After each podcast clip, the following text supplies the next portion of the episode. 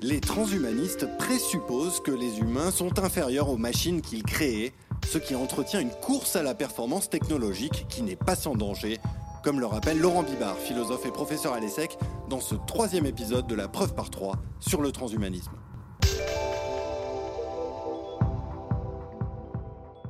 Le doute, la réflexion, la capacité de prise de recul, la capacité de poser des questions et d'interroger le réel sont un des aspects fondamentaux de ce qui constitue l'humanité.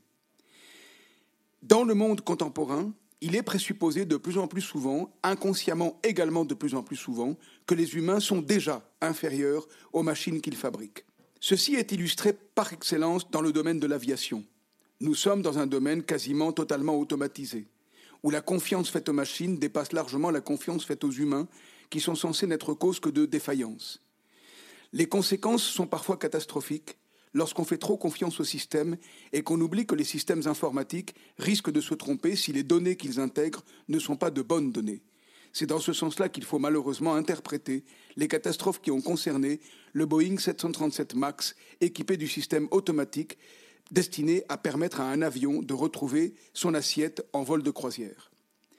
Ce qui est en jeu dans ces processus d'automatisation est la mise à l'écart progressive des humains par rapport au système technique, et qui présuppose que les humains sont d'emblée inférieurs aux machines, mais ceci fabrique une humanité qui perd progressivement le sens d'interroger les machines. Il faut garder à l'esprit, pour garder le sens de la question, que les systèmes technologiques que nous fabriquons ne fonctionnent jamais seuls.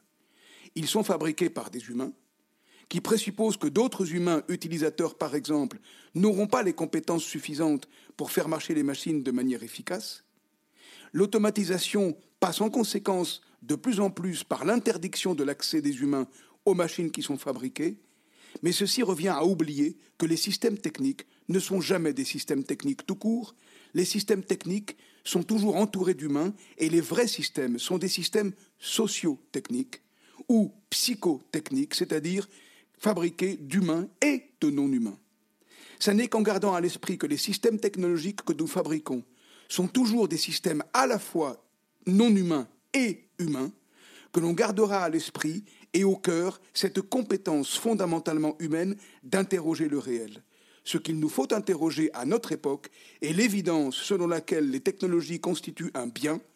Elles ne constituent un bien qu'en fonction de ce que nous voudrons bien leur faire faire et qu'en fonction des capacités que nous leur accorderons. C'est nous qui fabriquons les machines et qui en sommes responsables, et non l'inverse. Ça n'est que sous cette exigence et cette lucidité que nous pourrons faire que l'avenir technologique soit un bien et non pas l'esclavage qu'on a pressenti en parlant du transhumanisme radical.